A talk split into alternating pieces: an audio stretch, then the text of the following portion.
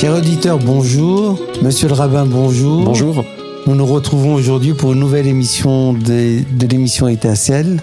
Euh, Monsieur le rabbin, aujourd'hui nous allons parler de la joie. Donc euh, effectivement, on vient de passer une période de fête et de joie familiale.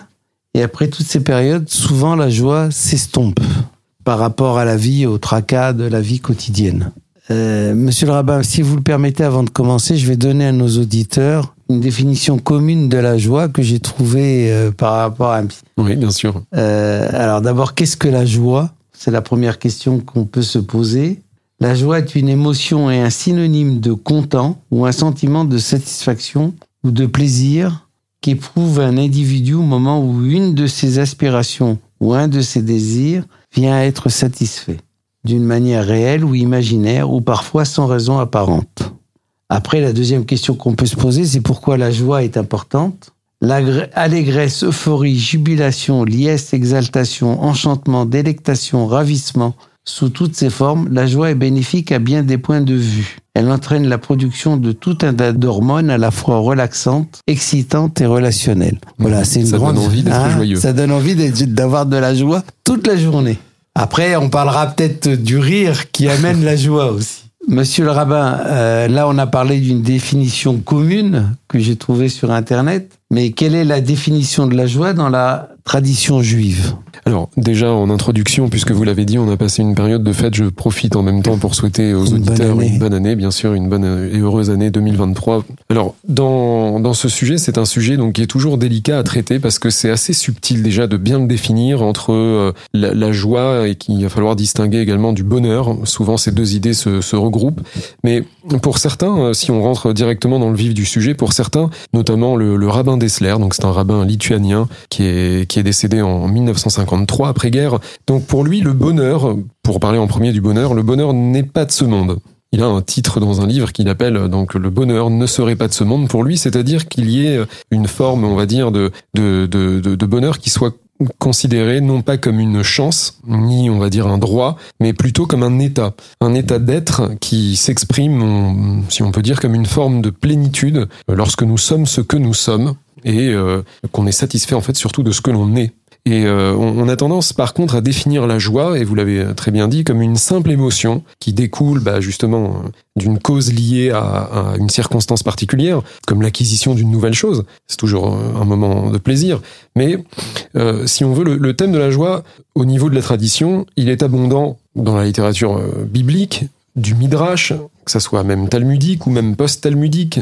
Surtout à l'époque des chassidim, on parle beaucoup de la joie, mais au niveau du, du, du, des sources, elles sont nombreuses. Alors moi, je vais peut-être en citer une pour justement commencer peut-être euh, dans cette définition.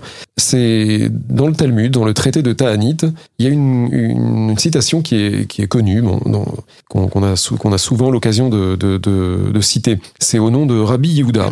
Rabbi Yehuda qui avait dit ça au nom de Rav. Alors, la, la- la citation est la suivante. Miché Nirnas Adar, donc je, je le dis en, en hébreu, En et hébreu, ensuite oui, je le traduis bien sûr. Miché Nirnas Adar Marbim Besimcha. Lorsque rentre le mois de Adar, donc c'est le dernier mois de l'année selon donc euh, le, le- le calendrier biblique, puisque Nissan est le premier mois de l'année, donc l'année. Adar étant le dernier, eh bien lorsque rentre le mois d'Adar, lorsque commence le mois d'Adar, eh bien Marbim Besimcha, nous devons eh bien multiplier la joie. Et lorsque rentrera le mois de Av, qui est un mois de tristesse où on va commémorer le mois des- des- des- de notamment la destruction du temple de Jérusalem, eh bien là, Mema Atim Besimcha, nous devons réduire la joie. Comme si, dans la définition première, la joie serait un peu comme une constante, si nous sommes à la radio, comme une fréquence, dont nous allons augmenter, si l'on veut, quelque part le volume et réduire. C'est-à-dire qu'il y a une joie qui est constante, que nous, que, que nous devons de temps en temps augmenter et, certaines fois diminuer. Mais la simcha est quelque chose, donc, est un état qui existe, qu'il va falloir développer. Là où il y a une autre citation intéressante, c'est dans les psaumes. Dans les psaumes, nous avons une citation qui nous dit Or, Zaroua la tzadik, ou les ish relève simcha. Alors ça, c'est un verset qui est très intéressant. On nous dit la lumière jaillira sur le tzaddik, sur le juste, Le juste. sur celui qui est vertueux, et aux ish relève, ceux qui ont donc le cœur droit, eh bien, aux personnes dont le cœur est droit, il y aura de la simcha, de la joie. Alors, il y a beaucoup de langages qui définissent la joie, mais celui qui est le plus commun, c'est cette fameuse simcha. C'est la joie. Alors, dans ce verset-là, c'est intéressant parce que on a euh, un rapport entre ce qu'on appelle le tzaddik et les gens qui ont un cœur droit. Alors, qu'est-ce que veut dire ce fameux cœur droit? Celui qui vit la joie et celui dont le cœur est droit. Alors, il y a une citation dans le Talmud, euh, c'est un autre traité cette fois-ci, Zevachim, où on, a, à partir d'une explication d'un verset qui se trouve dans le Deutéronome, euh, à propos d'un verset qui nous dit Ish asher yachar be'enav, une personne qui serait tentée de faire selon ce que son, ce qui lui semble juste à ses yeux. Eh bien, yachar, de, de cette définition de ce qui est droit, eh bien, le Talmud explique qu'il s'agit des actes volontaires. Donc ceux qui ont le cœur droit, ce seront des personnes qui vont avoir des actions dont les actes sont spontanés, sont volontaires. Et il y a, on va dire, deux types d'actions. Celles qu'on va nous imposer, dans notre enfance notamment, on nous en impose beaucoup, dans notre éducation, dans notre parcours. Et il y a donc des actions qu'on nous impose et celles qu'on va faire volontairement. Alors, lorsque j'accomplis justement euh, une, une, action selon ce que je désire, eh bien mon attitude et de ce fait la spontanée, elle ne nécessite, elle ne nécessite aucun effort, elle ne va pas s'opposer à une réalité qui est différente de la mienne, puisque je vais faire un effort, aucun effort plutôt, je ne vais faire aucun effort pour modifier, on va dire, cette réalité que l'on incarne. C'est cela, on va dire, la définition de Yacharlev, celui dont, dont, l'homme dont le cœur est droit, c'est-à-dire celui qui arrive à parvenir à faire des actes spontanés qui ne sont pas en opposition avec ce qu'il est, ce qu'il est, et ce qu'il ressent, et ce qu'il vit. Donc ça, c'est ce qu'on pourrait définir comme étant Ishrelev. Il y a également cette notion-là qu'on a dit, donc, Orzaru à la tzadik, donc qui rejaillirait cette lumière qui rejaillirait sur, le sur le tzaddik. Le tzaddik, c'est un autre type de personne. Tzaddik, on appelle ça donc le juste, le vertueux. Mais c'est un homme en fait qui est capable de faire des choses contre son gré. Dans la définition du tzaddik, on l'a vu notamment dans la Bible avec Joseph ces derniers temps. Eh bien, lorsqu'on parle du, de l'homme tzaddik, c'est celui qui est capable, on va dire, de, de, de combattre par exemple son penchant, de, de dominer ses passions. C'est celui qui va rectifier une mauvaise trajectoire dans sa vie lorsqu'il la rectifie, eh bien, il s'appelle tzaddik. C'est-à-dire Celui qui revient dans le droit chemin. Tout à fait. Celui qui reviendrait dans le droit chemin, il est appelé tzaddik. Pour, pour finir, on va dire par faire délibérément ce qui au départ était vécu comme une contrainte, eh bien, ça devient un choix délibéré et volontaire. Et qui devient de la joie. Et qui se transforme, qui, entraîne, qui entraîne la joie. Tout à fait. Ça Parce serait que ça c'est nous qui l'avons décidé. Absolument. Donc ça serait ça le sens du verset quand on dit Or Zarou tzaddik, c'est-à-dire la lumière rejaillira sur le juste, et ceux qui ont le cœur droit, c'est-à-dire dont les actes sont spontanés, obtiendront cette joie. Donc, sous-entendu, euh, lorsqu'un devoir devient, on va dire, une joie, eh bien la personne serait heureuse. Et dans la vie, il y a beaucoup, on va dire, beaucoup de choses qui sont au, départ euh, étaient comme une corvée, vécues comme une corvée, et qui finissent par devenir un véritable plaisir. Les exemples ne manquent pas. Alors justement, par rapport à ces, tout ce que vous venez d'expliquer, Monsieur le rabbin, est-ce que dans la Torah, il y a des commandements qui commandent d'être joyeux, qui nous entraînent à être joyeux? Alors c'est une très bonne question. C'est vrai que, on va dire, la joie n'est pas une mitzvah proprement dite dans la Torah, puisqu'il n'y a pas, euh, il y a, on va dire, euh, dans le sens où il n'y a nulle part mentionné dans les cinq livres de la Torah, on trouvera un ordre précis d'être joyeux. On ne demande pas d'être joyeux. Mais par contre, euh, c'est euh, la, joie, on va dire, et là je citerai peut-être un passage dans, dans, dans le Deutéronome, c'est intéressant parce que c'est à la fin justement d'une d'une série, une citation de, de malédiction, où à la fin on nous dit Tachat asher lo avadta et Hashem elokecha besimcha leva. Alors je me permets évidemment de citer, mais je, je, vais le traduire immédiatement. Tout cela t'est parvenu et t'est arrivé parce que tu n'as pas servi l'Éternel ton Dieu dans la joie. Dans la joie. Et leva, c'est-à-dire, euh, eh bien, on va dire avec dans le contentement. Et, euh, et euh, donc la joie n'est pas retenue en tant que mitzvah parce que on ne lui confère pas un caractère autonome euh, à cet état-là. On, on, la, on, la, on, la, considère pas non plus comme une fidélité en soi, mais plutôt comme un état d'âme obligatoire dans lequel ben, l'ensemble des commandements de la Torah, l'ensemble des mitzvot doivent être vécus justement et pratiqués avec cet état d'esprit, avec un état d'esprit donc de, de joie. Donc il, est vrai que, comme on a dit, il y a différentes sources bibliques différentes sources euh, au niveau du Talmud qui nous, qui nous, qui nous dictent la joie comme un, comme un devoir, comme une obligation. Et on a cité tout à l'heure la culture chassidique. Dans la culture chassidique, il y a de nombreuses citations, mais la, la plus connue, on va dire, c'est Mitzvah Gedola Liyot Besimcha. On en a fait même une chanson. C'est une grande mitzvah d'être dans la joie. Donc, dans la Torah, à proprement parler, il n'y a pas de commandement qui nous, qui nous, qui nous impose cette, euh, cette, cette joie. Mais c'est au préalable quelque chose qui est fondamental une attitude à, avoir en permanence pour, euh, on va dire, accomplir ce genre de devoir qui au départ était une corvée, qui doivent devenir un mhm. véritable plaisir. Un plaisir à le faire. Monsieur le rabbin, nous nous retrouvons, donc chers amis auditeurs, nous nous retrouvons après une courte pause musicale. Restez avec nous sur les ondes de Radio Aviva.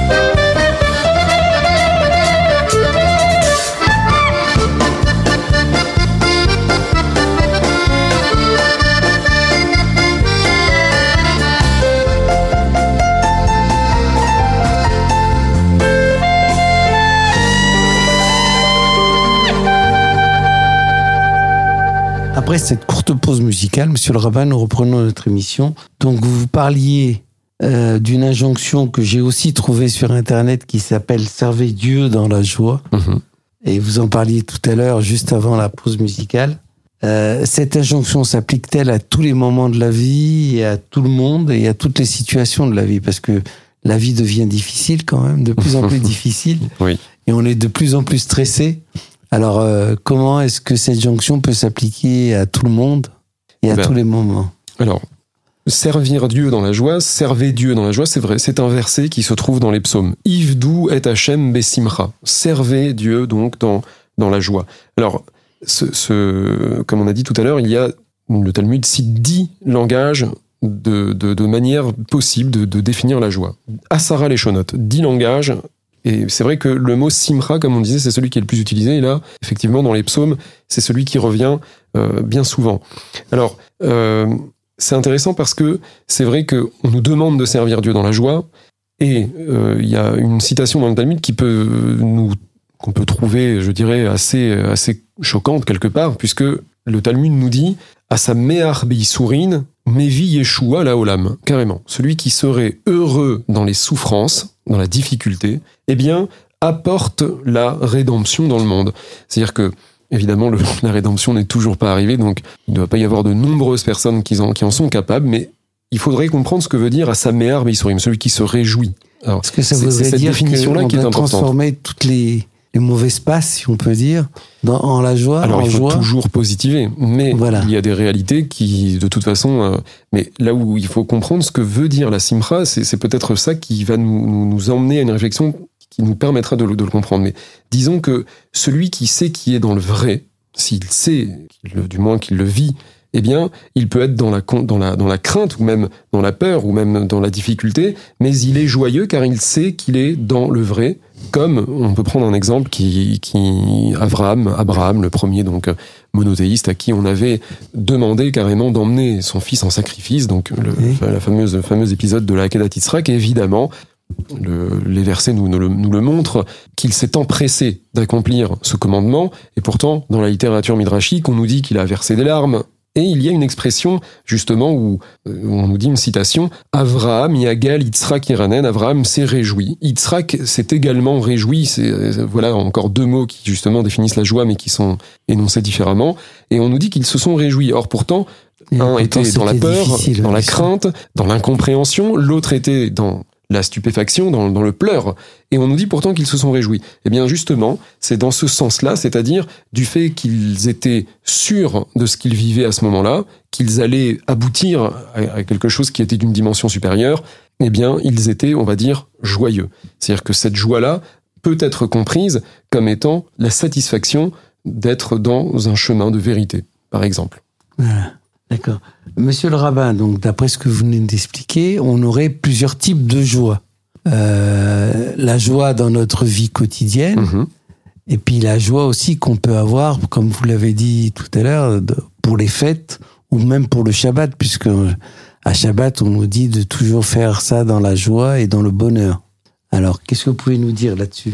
Alors c'est vrai qu'on a euh, dans la tradition deux types de, de, de jours fériés. Dans, on va dire, euh, on a ce qu'on appelle le Shabbat et le Yom Tov. Donc le Shabbat, le septième jour de la semaine, il y a une cessation, quelque chose qui est un aboutissement, un achèvement, et il y a cette notion de oneg, de plaisir. Alors que pour le Yom Tov, c'est justement dit explicitement dans le verset, Vesa Marta Bechagera, tu te réjouirais, on utilise le mot simcha, tu te réjouiras donc dans ta fête. Et de quelle façon est-ce qu'on se réjouit dans les fêtes? Eh bien, c'est surprenant. En simcha et là, beachila. On va avoir des citations qui sont de l'ordre, eh bien, il n'y a de joie que dans la réunion familiale des tables dressées avec donc euh, la nourriture et également bassar, veyaïn, le vin, le, le- la viande. Et, euh, euh, et donc on voit bien que ce sont des choses qui ont l'air justement bassement matérielles. Et, euh, et euh, là où c'est intéressant aussi, c'est qu'il y a d'autres citations qui tournent autour de, de, de, de cette fête où on nous dit En Adam et la betor shelo. Un homme n'a de joie que à l'intérieur de lui-même, si l'on peut dire. C'est-à-dire je suis heureux lorsque je suis rassasié de quelque chose. C'est-à-dire que quand on parle de nourriture, il y a aussi cette, cette notion de satiété. C'est intéressant parce que lorsque on va euh, justement remercier Dieu pour un repas, pour un repas, on nous dit ve'achalta ve'savata, tu mangeras et tu seras rassasié, comme si la satiété était quelque chose qui n'était pas évident. On peut toujours justement avoir faim d'autre chose et ne jamais être rassasié. Être rassasié, c'est une, c'est une, c'est une, une chose qui n'est pas forcément facile à atteindre. Donc lorsqu'on est, lorsqu'on a atteint un objectif, lorsqu'on est, on est rassasié de quelque chose, eh bien, ça procure également de la joie. Euh, là où c'est intéressant encore peut-être de citer d'autres citations, tout ça ce sont des, citations des psaumes, Zehayom Asa Hashem, Nagila Venisme Chabo. Alors c'est un verset qui se lit de deux façons différentes. Zehayom, c'est aujourd'hui que Dieu a fait une réjouissance. Nous allons nous réjouir, nous allons euh, donc fêter Nagila Venisme Chabo. Est-ce qu'il s'agit de dire nous allons nous réjouir en lui, c'est-à-dire en ce jour-là, de jour de fête, ou est-ce qu'il s'agit de dire qu'on va se réjouir en Dieu? Il y a une autre version qui nous dit pas Venisme Chabo, mais Venisme pour les hébraïsants. Eh bien, Bet, Kaf, ça fait référence justement à une valeur que l'on connaît. Ce sont les 22 lettres Kaf Bet, ce sont les 22 lettres de l'alphabet, c'est-à-dire c'est par, ce, par ces lettres-là que le chemin, on va dire, a été tracé, et puisque cette personne-là s'engage dans ce chemin, dans ce qui est tracé pour lui, eh bien, effectivement, il peut, à ce moment-là, se réjouir euh, à l'intérieur, on va dire, de, de cet espace. Cet espace est de, de sa vie donc euh, quotidienne aussi, donc cette joie sera toujours là.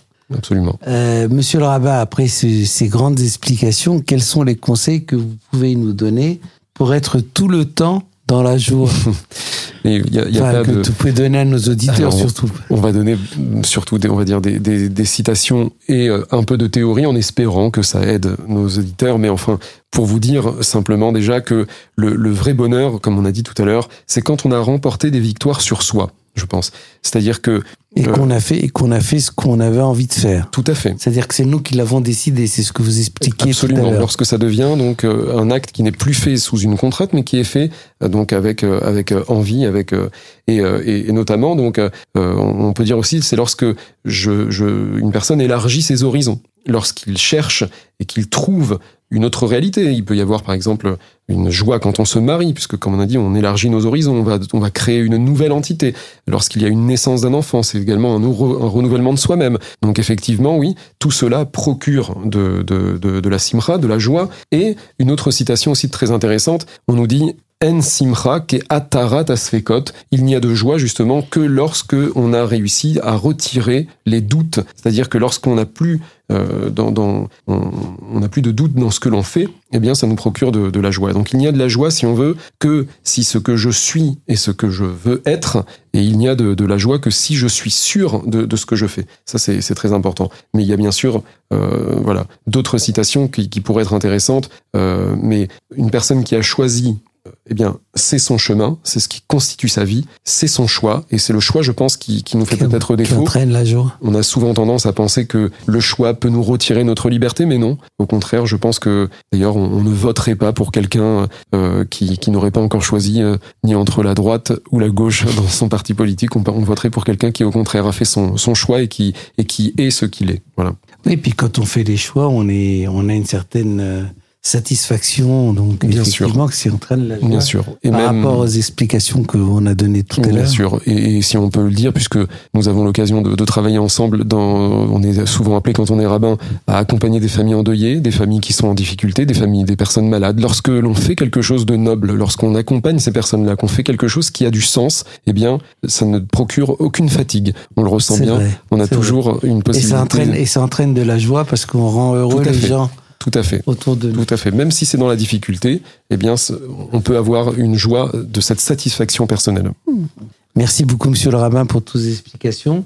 Nous nous retrouvons vendredi prochain pour une nouvelle émission Étincelle sur les ondes de Radio Aviva. Vous pouvez écouter ces émissions euh, sur le site internet ou sur l'application de Radio Aviva.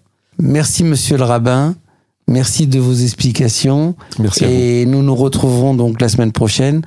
Je vous souhaite un bon Shabbat. Shabbat Shalom. Également. Shabbat, Shabbat Shalom, shalom à tous nos auditeurs.